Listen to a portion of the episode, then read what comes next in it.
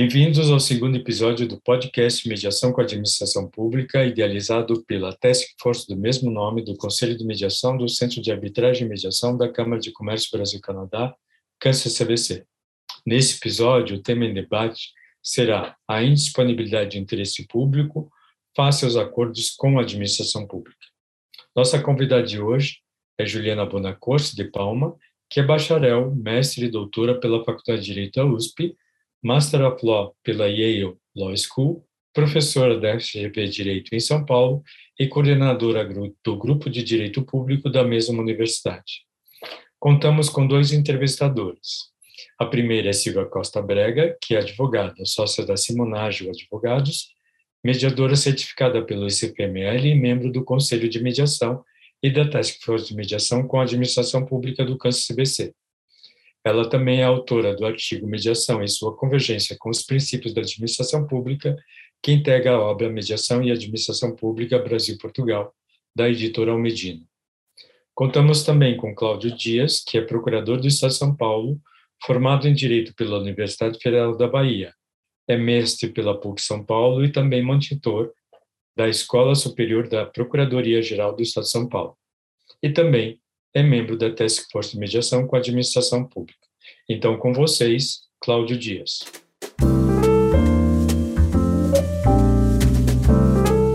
Juliana, muito bom dia. É um prazer estar aqui com você. É sempre uma oportunidade de aprimorar o nosso conhecimento, adquirir novos conhecimentos. Então, nós agradecemos muito a sua presença, que é sempre muito proveitosa. É, Para começar a nossa conversa, eu queria saber se você poderia nos apresentar a sua visão sobre a consensualidade administrativa e as suas principais é, perdão, manifestações hoje na administração pública. O que é que você acha disso? Perfeito. Queria primeiramente cumprimentar Cláudio, Silvia, muito obrigada pelo convite, é uma honra estar nesse espaço. É, e também agradecer quem está tirando os minutinhos para ouvir essa conversa nossa a respeito hoje da consensualidade e da indisponibilidade de interesse público. É, acho uma boa pergunta para nós começarmos, Cláudio, no seguinte sentido, né? O que, que é a consensualidade? A gente fala tanto de consensualidade, algumas leis, inclusive, fazem referência expressa à consensualidade, a lei de mediação fala do, da busca ao consenso, né? Mas como a gente categoriza a consensualidade? Bom, primeiro, eu gosto de colocar a constitucionalidade como uma técnica de gestão administrativa. Assim como verificamos a atuação pela imposição de consequências jurídicas, como a sanção ou incentivos, na constitucionalidade também uma técnica de gestão administrativa. Mas ela tem a peculiaridade de ser uma técnica voltada à celebração de acordos. Então, essa é, é a grande característica da, da consensualidade na esfera administrativa, portanto, o modo de satisfazer as competências, as atividades, pela celebração de acordos. E é claro que a gente vai encontrar muitas perspectivas da consensualidade no direito público. Então, por exemplo, de modo amplíssimo, né, que corresponde a qualquer forma de atuação privada na administração pública, é muito comum verificarmos os autores colocando a participação administrativa, os contratos administrativos, dentro dessa perspectiva de consensualidade. É, uma visão um pouquinho mais é, restrita, a gente vai pensar na questão do acordo, do acordo de vontades, também outra perspectiva ainda mais restrita, uma forma de acordo de vontades envolvendo a administração pública na esfera administrativa.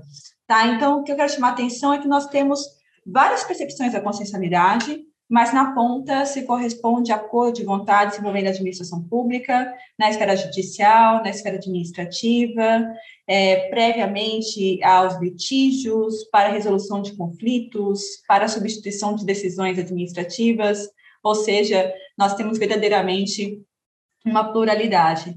E me permita colocar o porquê da consensualidade no século XXI, né? Por que, que a gente trabalha esse tema e ele está tão forte hoje no Brasil? É claro que existe uma agenda teórica a respeito da consensualidade, e se nós pensarmos os países, né, europeus, por exemplo, a Itália, a França, Portugal, a Alemanha, a Espanha, todos já têm previsões muito amplas com relação à concessionalidade, celebração de acordos na esfera administrativa, mas também gostaria de chamar atenção para um elemento pragmático. Por que a concessionalidade no Brasil é tão forte? Gostaria de colocar, primeiro, um aspecto importante, que é o aumento da confiança do particular na administração pública, é só pensarmos que na mediação se tem a oportunidade de diálogo, esse diálogo de fato traz resultados muito importantes para essa confiança, mas também uma questão de eficiência, ou seja, é, a redução de tempo, de custo, de conflito, a questão jurídica fica preservada na esfera administrativa, se estiver no âmbito administrativo, evitando ir para o Poder Judiciário. Outro ponto importante, a resolução consensual, ela por si só tende a maior efetividade, porque as partes que pactuam querem o seu imediato cumprimento. Elas estão em compromisso e elas estão, de fato, querendo que esses pontos sejam plenamente adimplidos. Chamaria atenção também que a consensualidade, no final do dia, traz uma resposta que não é binária legal ou ilegal, autoriza, não autoriza, mas permite uma customização no caso concreto, ou seja, uma solução que vai endereçar os problemas. Isso apenas é possível na medida que nós temos esse acordo, essa, vamos colocar assim, maior participação do particular junto à administração pública na resolução de conflitos. Perfeito, Juliana. Primeiro, é um prazer, queria dizer que é um prazer estar aqui com você, com o Cláudio, é, e queria também cumprimentar todos que nos acompanham nesse podcast. Né? Você traz é, questões interessantes, a questão da consensualidade, a questão dos acordos, e aí é, eu queria levantar um ponto importante quando a gente fala é, de acordos com a administração pública, que é a questão da indisponibilidade do interesse público. Né? Então, eu queria que você falasse um pouquinho quais seriam os sentidos, as concepções dessa indisponibilidade do interesse público e como, nesse sentido, esta agenda de indisponibilidade, ela impacta ou impactou o desenvolvimento da consensualidade administrativa. Perfeito, Silvia, ótima questão. Eu acho que dá para a gente dividir dois momentos da consensualidade. Um primeiro momento que se colocou na década de 90, no começo dos anos 2000, justamente sobre o cabimento da consensualidade na administração pública. Pode a administração pública transacionar? Pode pactuar? Celebrar acordos? Ou isso é contrário a supremacia do interesse público ou a indisponibilidade do interesse público. Essa questão se colocou de modo muito forte naquele momento. Eu gostaria de chamar a atenção também que é nesse período que a gente vai ver um debate interessantíssimo é, no caso da arbitragem, e eu gostaria de compartilhar isso com vocês, né? Bom, acho que todos sabem que o caso Laje, decidido pela STF em 1973, é ainda hoje o grande leading case para o cabimento da arbitragem na administração pública, mas é, a consensualidade era tida como algo, não digo temerário, mas uma novidade ainda, né, que precisava trabalhar melhor. E chama atenção que na lei de concessões de 95 existia a previsão, existe ainda a previsão na cláusula obrigatória de indicação do foro e do modo amigável de solução de divergências contratuais, o modo amigável de solução de conflitos. E o Tribunal de Contas da União, nessa ocasião, é, teve uma série de decisões no sentido de que a arbitragem não estaria amparada nessa forma de solução é, amigável de conflitos, a tal ponto que em 2005 houve alteração da lei de concessões para taxativamente haver expressa é, previsão da arbitragem no artigo 23A da Lei de Concessões. Então, eu estou colocando aqui uma anedota para a gente verificar como que era um estágio inicial a respeito da consensualidade na década de 90 e também é, nos anos 2000. É um fato que ficou bastante demarcado. E quais razões né, pelas quais se tinha essa dúvida do cabimento da arbitragem? Justamente esses pilastres teóricos, né, que correspondem a supremacia do interesse público e a indisponibilidade do interesse público. É, no direito administrativo brasileiro, nós temos correntes de entendimento, e uma corrente acaba sustentando esses dois princípios como verdadeiros axiomas do direito administrativo, uma corrente de entendimento relevante, importante, que tem suas razões é, teóricas e pragmáticas, mas ainda assim uma corrente. E o que essa corrente traz de repercussão com relação aos acordos e à consensualidade administrativa de modo mais amplo, para abarcar também arbitragem, mediação e assim por diante? Primeiro, a ideia de que o interesse público não é disponível pela administração pública. A administração pública tutela um interesse que não lhe é próprio, que é um interesse de terceiro, ou seja, da própria sociedade. Então, como que pode dispor um interesse que ela não pertence? Como ela pode negociar um interesse que não é dela? Então, naquele momento se colocou essa dúvida jurídica. Não estou aqui afirmando que essa corrente se colocou de modo contrário à arbitragem, mediação, aos acordos, mas o que eu estou afirmando é que se colocou de fato essa dúvida jurídica. Poderia dizer que esse estágio inicial está relativamente superado. A gente pode conversar um pouco depois é, quais alternativas para sairmos disso, mas nós temos a consensualidade hoje positivada, então, eu falei da lei de mediação, a, o próprio CPC de 2015 fala da busca do consenso, solução consensual. É, nós temos também os acordos de desempenho, que vão trazer justamente essa perspectiva da consensualidade. Além da larga positivação, a gente também verifica uma prática consolidada, então acho que ninguém nega hoje a quantidade de acordos celebrados pela administração pública, mediação e arbitragem, de fato uma prática consolidada, e ao mesmo tempo decisões judiciais e controladoras favoráveis. Então, faço menção ao Acórdão 2121 de 2017 do Tribunal de Contas da União, paradigmático no reconhecimento da possibilidade da Anatel celebrar acordos substitutivos, ou seja, acordos que substituem sanções. E com isso, uma chancela geral desse instrumento, essa mecânica para a administração pública como um todo. Então, para sintetizar, a indisponibilidade do interesse público faz justamente menção a esse aspecto, de que a administração pública tutela interesse que não é, não é próprio, o interesse de terceiro da sociedade, portanto, não poderia negociar é, esse interesse público. Tá? Essa é, esse é o fundamento doutrinário e teórico, e essa foi a primeira fase. A segunda fase nós estamos vivendo agora, eu posso aprofundar um pouco na sequência. Tá ótimo. É, aproveitando o gancho, Juliana, dessa pergunta que a Silvia fez, eu queria que você nos trouxesse quais são os atuais contornos desse debate sobre a indisponibilidade do interesse público. É, ainda é possível afirmar que a indisponibilidade do interesse público ela interdita a celebração de acordos pela administração pública ou a adoção de métodos consensuais de resolução de conflitos administrativos já é possível? O que é que você poderia nos trazer sobre essas questões? Perfeito. Acho que, retomando o ponto anterior, né, é muito importante colocarmos a perspectiva teórica nessa leitura. Então, é uma leitura que surge da teoria.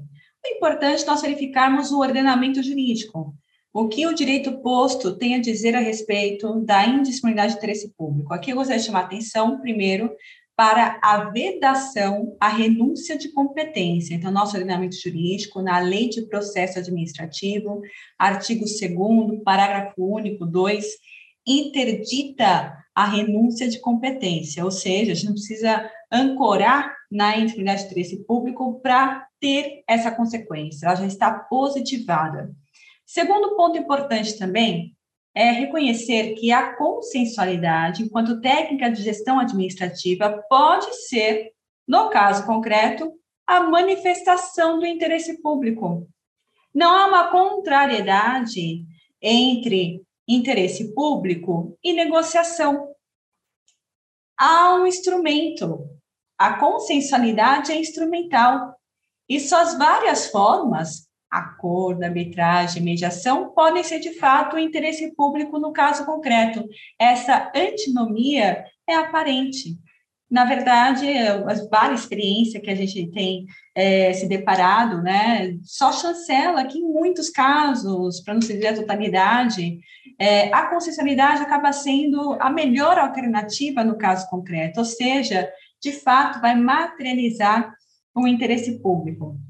E, por fim, acho que outro ponto importante é que essa agenda né, teórica da supremacia da experiência do interesse público acaba despertando, chamando atenção para alguns alertas. Né? Então, é um alerta é, do medo de se ter um desvio de finalidade, em que se haja um certo conluio com o particular em detrimento de um autêntico interesse público. Bom, primeira resposta, o interesse público não é pré-definido e também não é aquilo que a administração pública diz. O interesse público vai se satisfazer a partir da análise do concreto, da ponderação dos interesses em jogo, para justamente definir qual é o interesse público no caso concreto, inclusive a partir de análise de alternativas. Outro ponto importante ser colocado também é a necessidade desse jogo de ponderação ser feito no ambiente processual, no processo administrativo, que se garanta o pleno controle, a plena verificação da legalidade dos termos e devidamente motivado. Então, não é simplesmente uma renúncia de competência ou um arbítrio público ainda, qualquer modo, de que se tenha para dar chancela ao tal interesse particular. Mas é a consensualidade sendo traduzida como o instrumento mais eficiente no caso concreto. E a prática, como disse agora há pouco, só corrobora né, o quanto que a intimidade de interesse público hoje não é um óbice, e dá perfeitamente para nós convivermos com a intimidade de interesse público e a consensualidade, porque não se está dispondo interesse público, está se alcançando o verdadeiro interesse público a partir da consensualidade. E a respeito da sua primeira pergunta, Cláudio, quais são os atuais contornos desse debate, né? Aí eu chamo atenção para uma segunda fase que nós estamos vivendo da consensualidade. Nós já passamos esse momento de debater se a administração pública pode ou não transacionar, celebrar acordos, pactuar. Nós já temos muita segurança jurídica no ordenamento jurídico positivado, na prática consolidada e em decisões é, controladoras e judiciais. Então, quanto a isso, não temos dúvidas.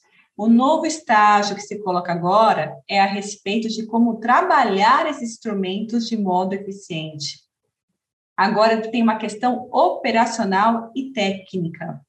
E eu poderia falar de vários frentes de debate, mas para a gente ficar no nosso tema da indisponibilidade de interesse público, eu acho que a grande dificuldade que se coloca agora é o que, que seria verdadeiramente um direito patrimonial disponível a administração pública tem direito patrimonial disponível?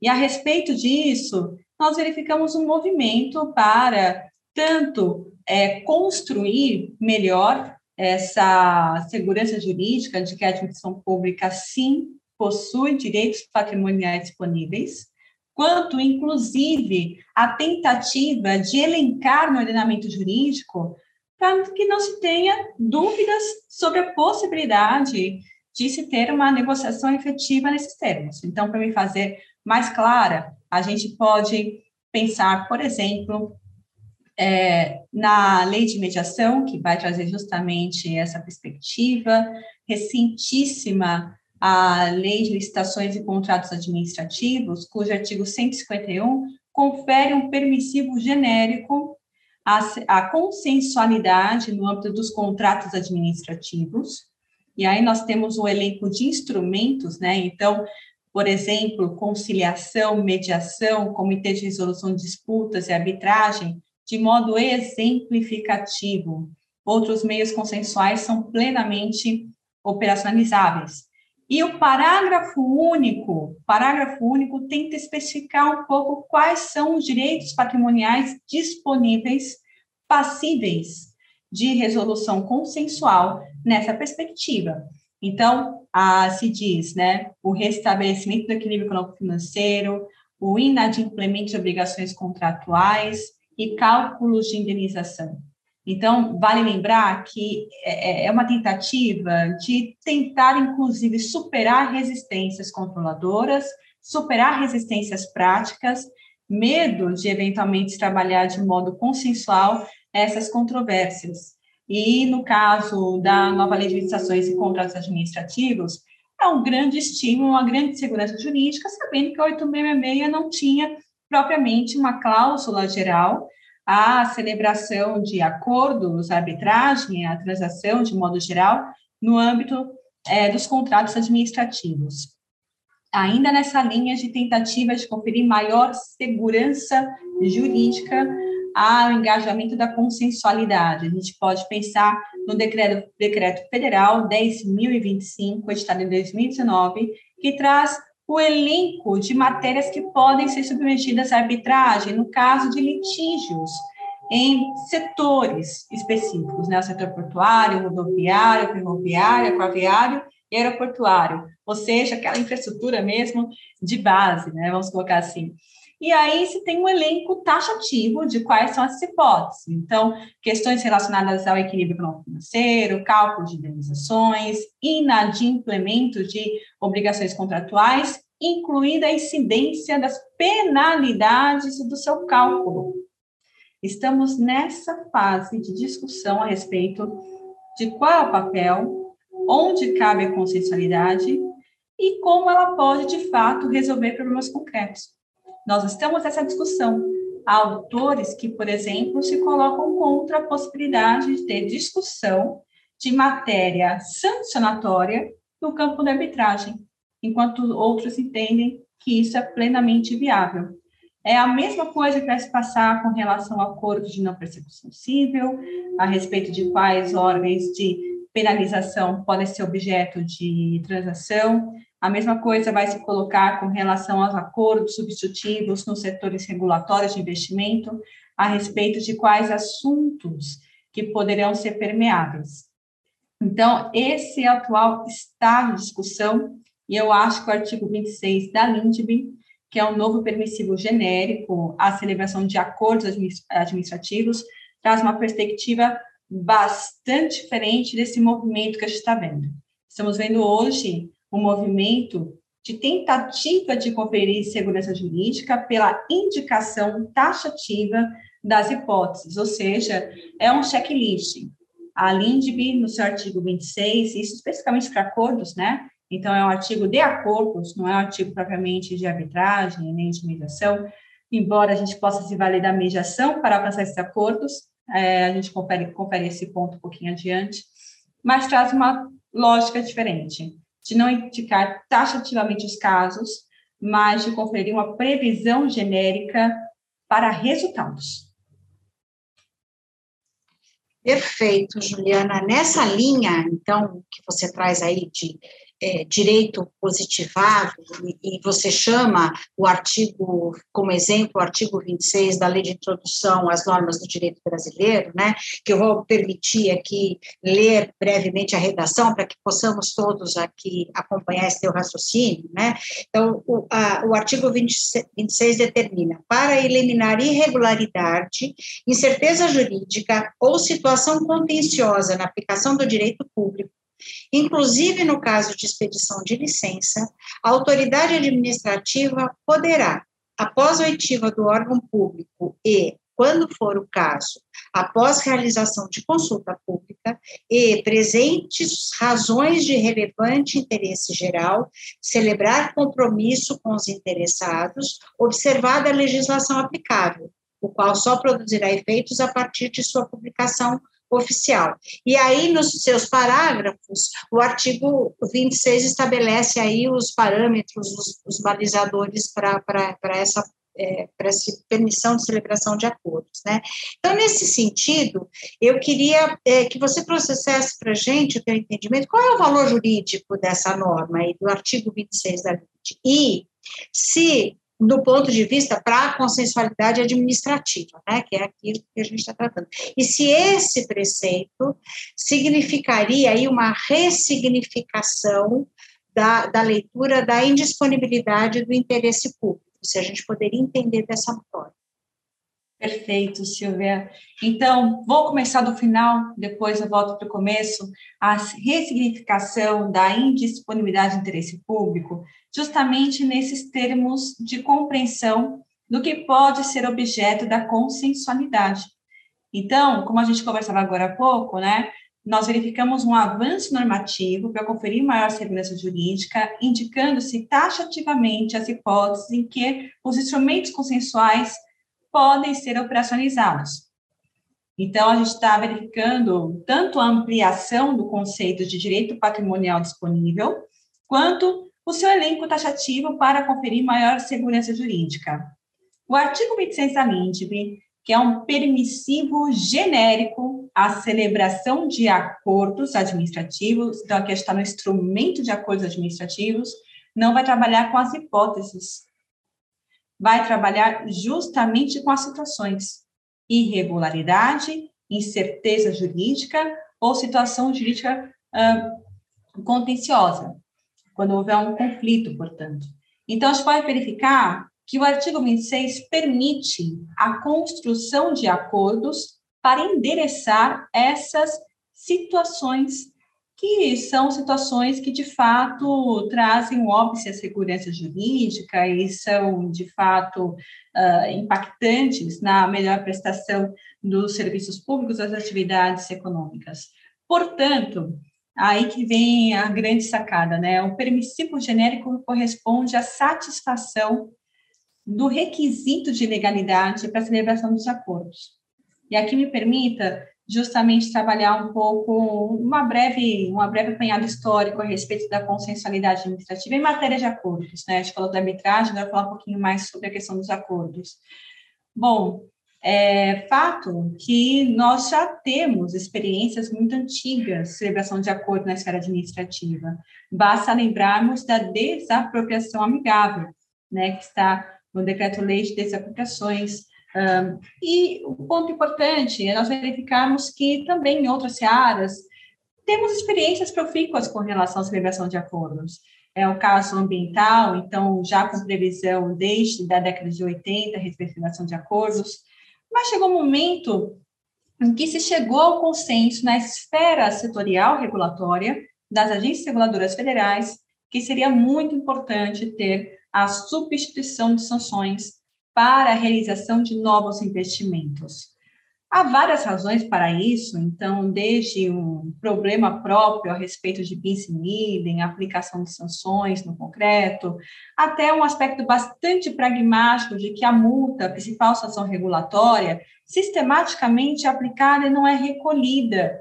E quando ela é recolhida, vai ao fundo, que historicamente é contingenciado. Então, no caso de telecomunicação, o FUST foi sistematicamente contingenciado sua história, é, também esses, agências, o próprio TCU faz levantamento empírico a respeito do baixo índice de recolhimento dessas multas, então, é, algo em torno de 10% a 15% apenas no recolhimento, o restante vai para judicialização, ação de execução fiscal e assim por diante. Bom, então, um cenário altamente propício a termos acordos na esfera administrativa e essas agências querem desenvolver esse, esse instrumento por meio de regulamento. Em algumas agências, esse problema se colocou. Então, aqui a agência sentido amplo, né? Mas, por exemplo, o CAD, desde 94 a 884, é, já se tinha a previsão do TCC, do tema de compromissação, em lei. A ANS também deixa sua criação a previsão dos acordos em lei. Mas no caso da Anatel? No caso da ANAC? E no caso da NTT, que não tem uma previsão expressa em lei, ela pode dar um regulamento? Essa dúvida de legalidade foi uma dúvida extremamente importante. A solução reconhecida naquela época foi a seguinte: o fundamento de legalidade é obtido na Lei da Ação Civil Pública, o artigo 5 traz o rol de legitimados, dentre eles a admissão pública direta e indireta, e o parágrafo 6 dispõe sobre o TAC. Portanto, é nesse permissivo genérico que nós extraímos a legalidade para a celebração de acordos na esfera administrativa, de modo que, daqui por diante, é plenamente viável que apenas pela edição de regulamentos uh, se tenha essa possibilidade, a consensualidade. Apesar dessa construção dogmática, nós tivemos um desafio muito grande, porque houve corrente de entendimento que se colocou de modo contrário. Entendimentos valiosos que não seria viável extrair do artigo 5 parágrafo 6 um regime da ação civil pública, uma previsão genérica para celebrar toda e qualquer ordem de acordo na esfera administrativa, inclusive substituição de sanções em processo administrativo punitivo. Portanto, o artigo 26 surge para conferir maior segurança jurídica. E seu valor jurídico, então, primeiro, é nós temos uma previsão geral à celebração de acordos, que não é, com todo respeito, também nunca acho que foi, mas só para o amor a debate, um puxadinho da Lei da Ação Civil Pública. É autenticamente um preceito pensado, construído para a realidade dos acordos na esfera administrativa. O artigo 26 trabalha apenas na esfera administrativa, a celebração desses acordos. Então, a gente tem uma previsão geral, nacional. Segundo ponto importante também e aqui nós temos uma divisão de correntes de entendimento, mas na minha perspectiva, nós temos aqui uma previsão geral à celebração de acordos, e eu concordo com essa perspectiva, estou piamente crédula a respeito disso, de que modo que a administração pública pode implementar os acordos diretamente com fundamento no artigo 26 da LINDB. Na esfera federal, fica ainda mais claro, porque a LINDB tem uma regulamentação, um decreto que regulamenta a LINDB. Então, além do artigo 26, também tem os preceitos do decreto, ou seja, juridicidade plena. E nos casos, por exemplo, vamos pensar aqui no estado de São Paulo, que não tenha propriamente uma regulamentação da LINDB, o que a gente tem verificado é experiências incipientes a respeito da construção de instrumentos consensuais com fundamento direto na LINDB. Me permita colocar um caso paradigmático a respeito da CETESB. Então, a CETESB faz um acordo inovador para dar conta de um conflito no setor sucroalcooleiro, chama entidades representativas do setor, fecha um primeiro acordo e depois prevê que empresários, empresas que aderissem àquele acordo teriam um abatimento do valor da multa e, além disso, assumiriam a obrigação de daqui por diante observarem a regulação especificamente, né, sobre queimadas e sua sazonalidade. Bom, esse foi o caso de criação de um acordo em massa para resolver uma situação concreta aflitiva do setor sucrocoleiro, com fundamento direto artigo 26 da LINDB. E a questão da legalidade se colocou TJ de São Paulo acabou resolvendo pela plena legalidade desse acordo, dizendo que o artigo 26 da LINDB já confere juridicidade suficiente para a celebração de acordos. Portanto, o que eu posso dizer com relação ao artigo 26 da LINDB? Primeiro, é um permissivo genérico a celebração de acordos, de modo que qualquer órgão ou entidade está plenamente autorizado a celebrar, a pactuar acordos na esfera administrativa. É claro que a gente tem que respeitar a legislação específica. Então, deixa eu dar um exemplo concreto. Agora, a gente tem um acordo de não persecução civil. Não faz sentido celebrarmos um acordo com base no artigo 26 em detrimento do acordo de não persecução civil, que já tem essa disposição específica. A mesma coisa com relação ao acordo de supervisão no âmbito do Banco Central. Não faz sentido fazermos um bypass dessa regulamentação, legislação, para ser mais técnica específica, e celebrar o artigo 26. Porém, aqui se coloca uma ampla disponibilidade para o gestor, diante de casos concretos de irregularidade incerteza jurídica, situação contenciosa, criar instrumentos consensuais e resolver problemas concretos. O artigo 26 trabalha muito com esse pragmatismo e me permite fazer uma referência internacional, é uma autora que eu gosto bastante, Jodie Freeman, que vai alocar essa consensualidade dentro da esfera da governança pública. A gestão pública tem que ser funcionalizada, ela serve para resolver problemas e questões concretas. Então, é importante reconhecermos essa esfera de discricionariedade. É importante termos regulamentos? Claro que é. O próprio artigo 30 da LINSB fala é produtivo ter regulamentos para incrementar a segurança jurídica.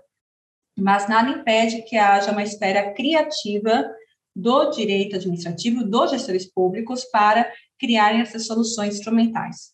E o que a Silvia colocou na leitura do, do parágrafo primeiro, né, é que, de fato, a LINDB acaba trazendo ônus, sugestões, requisitos específicos para a celebração desse acordo, e, fora isso, sempre aplicável leis de processo administrativo, de acordo com a nova súmula do STJ, onde não haja lei de processo administrativo plenamente aplicável de modo subsidiário à Lei Federal 9784 de 99. Portanto, entendo eu que a juridicidade está plenamente atendida, temos um permissivo genérico e uma cláusula autorizativa para os gestores resolverem os problemas mais contundentes na esfera administrativa por meio da celebração de acordos. Excelente, Juliana. É, então, à luz desse artigo 26 da LINDB uh, e de toda essa explanação extremamente aprofundada que você fez, eu gostaria de saber quais são os possíveis acordos que o poder público ele pode celebrar com os particulares e se há necessidade de prévia previsão legal para que o poder público celebre esses acordos. Perfeito, Cláudio. Juliana, só pegando carona na. Desculpa te interromper, mas pegando carona nessa, nessas questões do Cláudio, porque eu acho que elas guardam aí uma relação. Se você puder aproveitar e trazer para a gente teu entendimento, se o particular, se ele poderia apresentar essa proposta de acordo diretamente ao poder público, e se esse procedimento, ou seja, esse acordo poderia decorrer de um procedimento de mediação, é, ou seja, nós estamos falando de mediação com a administração pública em câmara privada, por exemplo, como é o caso do câncer CDC.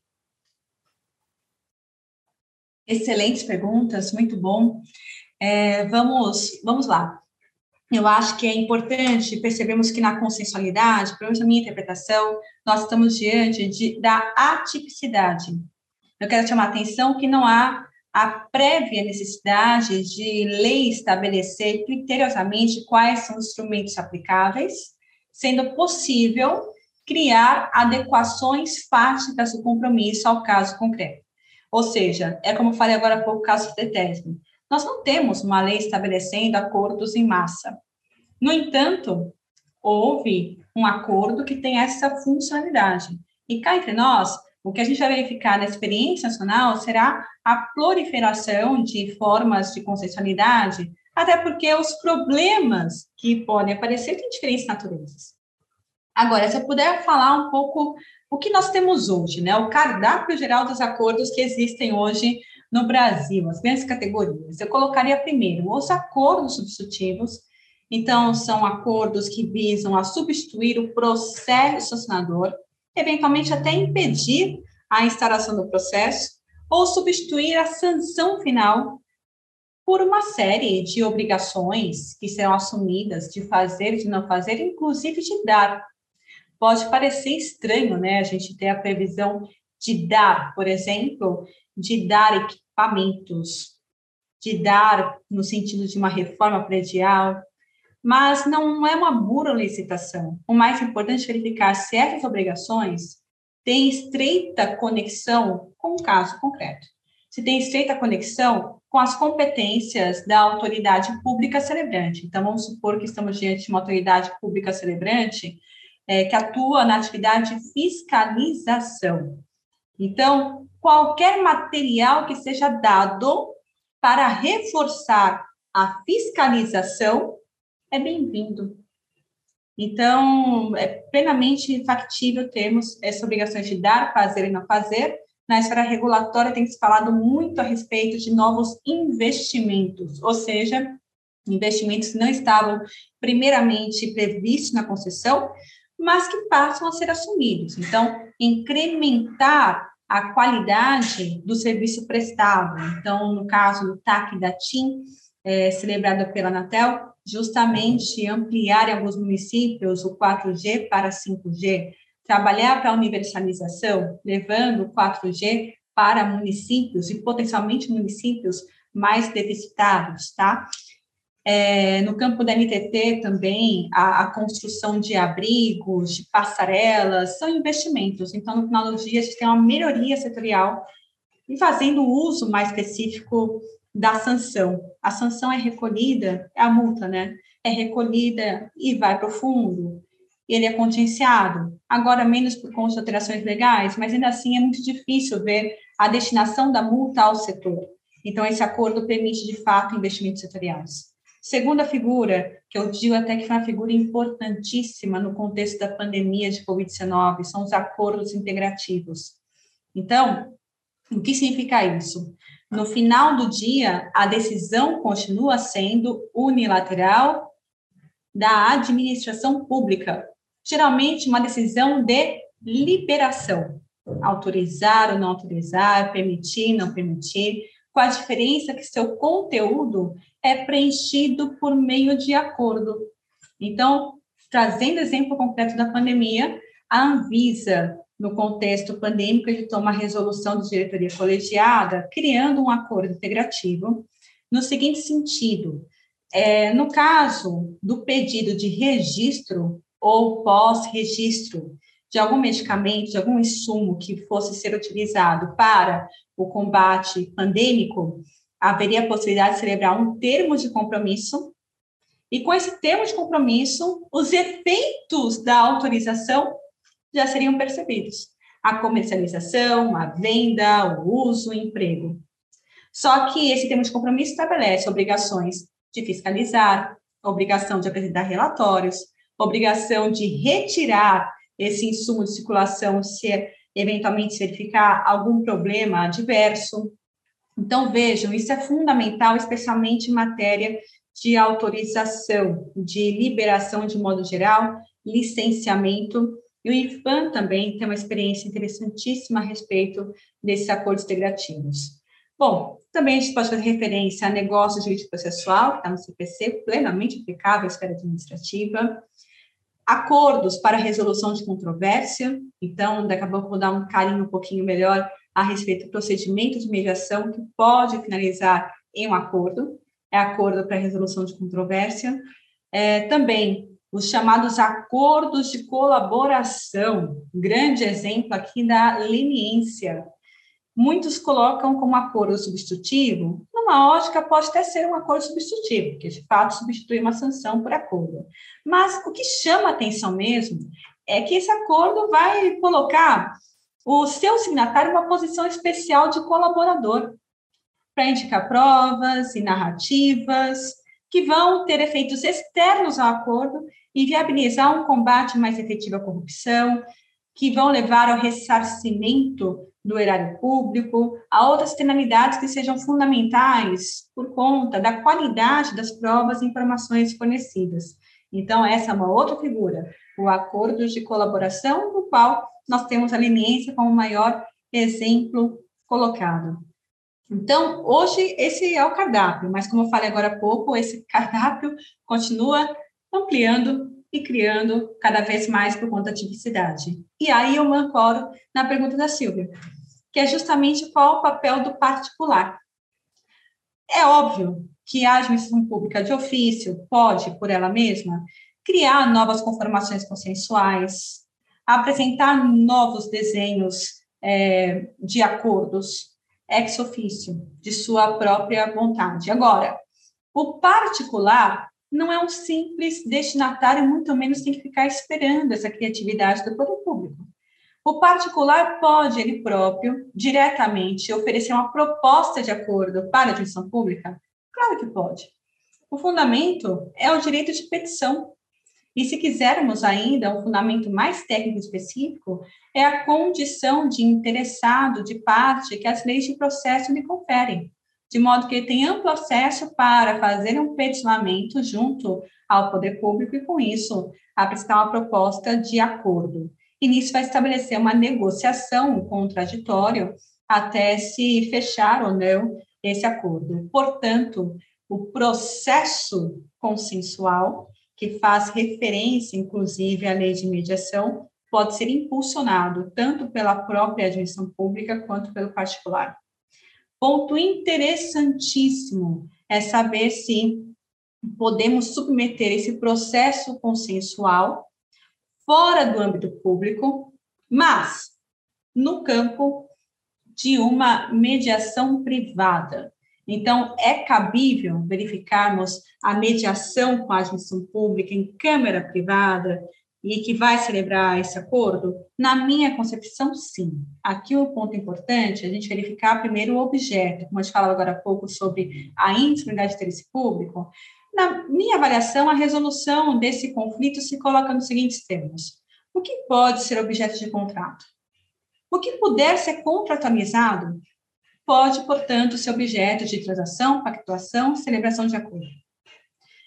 Isso é os termos que a gente pode falar sobre essa questão da intimidade de interesse público. Observado esse ponto, ou seja, que a razão da controvérsia, que a razão do, da situação contenciosa está amparada numa esfera de direito patrimonial disponível, ou seja, que se admite a contratualização, eu não vejo por que não submeter a uma Câmara privada para realizar a mediação. Vejam o ponto importante, tá? Eu acho que aqui nós temos uma voluntariedade bilateral da administração pública e do particular submeterem a essa Câmara privada. O poder público pode perfeitamente dizer: não estou disposto, muito obrigada, se você quiser negociar comigo, venha, para a esfera pública. Mas, eventualmente, o poder público pode reconhecer isso como adequado. E nesses casos que eu falei agora há pouco, né, de ter potenciais críticas à celebração do acordo, porque esses são ainda atípicos, não tem uma expressa previsão normativa. Então, ter a mediação pode ser interessante para conferir maior segurança jurídica, transparecer é, uma, um trabalho mais pormenorizado dessa consensualidade que não vai estar diluída em um ambiente bilateral, né? Porque, na verdade, a consensualidade é bilateral, mas a mediação acaba colocando uma relação trilateral, que é sempre profícua para conferir maior segurança jurídica à celebração desses acordos.